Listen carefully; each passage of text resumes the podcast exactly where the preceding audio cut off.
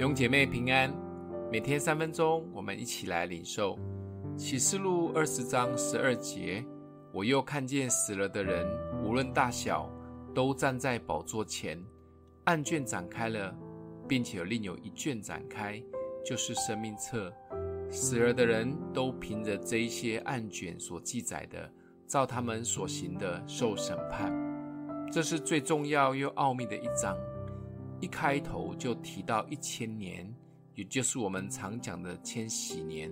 这一段时间可说是快乐、无忧无虑的时间，因为这一千年，魔鬼撒旦都被关在无底坑里，没办法出来作乱。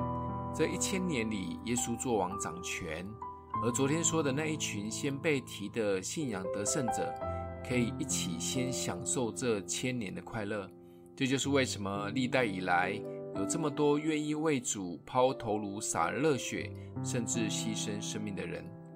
一千年过去以后，撒旦被释放出来，稍微耍宝一下，马上又被天火烧死，丢在火湖里，承受永远的痛苦。接着就是每一个无论死人活人都要面对的白色大宝座的审判，每一个人都会被叫起来。按着他在地上的日子所做的、所说的，一条一条，好好的来检讨一下。每一个站在白色宝座前接受审判的人，都有两本册子放在旁边。一本行为册是在地上无论说过什么八卦或做过什么没人看见的，都会被列出来，应该会像跑马灯一样。另一本才是关键，就是决定生死的生命册。第一本的行为册子跑完后，来看第二本。如果第二本生命册里有出现你的名字，恭喜你顺利过关；如果没有，只能说会死得很惨。这里描写的很清楚，也是最重要的一章。想一想，如果生命还有三分钟，我们可以做什么呢？当读完了这一章，看见白色大宝座的审判时，我们应该就知道答案了。答案就是悔改，因为白色宝座前有一本册子，是记录我们一生所说所做的。就像耶稣在马太福音十二章三十六节里说：“凡人所说的闲话，当审判的日子，必要句句供出来。”想一想，我们的一生当中，我们说了多少的闲话，做了多少以为没有人知道的事呢？但还好的是，我们在地上有耶稣的宝血。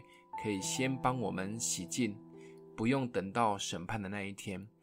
当我们愿意先悔改认罪时，这一些罪就会先被抹掉。而至于另外一本最重要的生命册，谁的名字会出现呢？只有耶稣知道答案。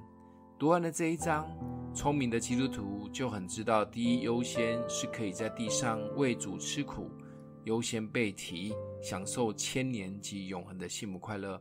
其实就是在地上警醒过日子，但如果不小心犯错了，赶快认罪，支取保血洁净。至于那一些死不认错，依然过日子的结局就会很惨，自己选吧。我们一起来祷告，爱我们的父，谢谢主把那个重要的日子描写得如此清楚，也提醒我们在地上的日子好好的过，帮助我们愿意常常悔改在你的面前。奉耶稣基督的名祷告，祝福你哦。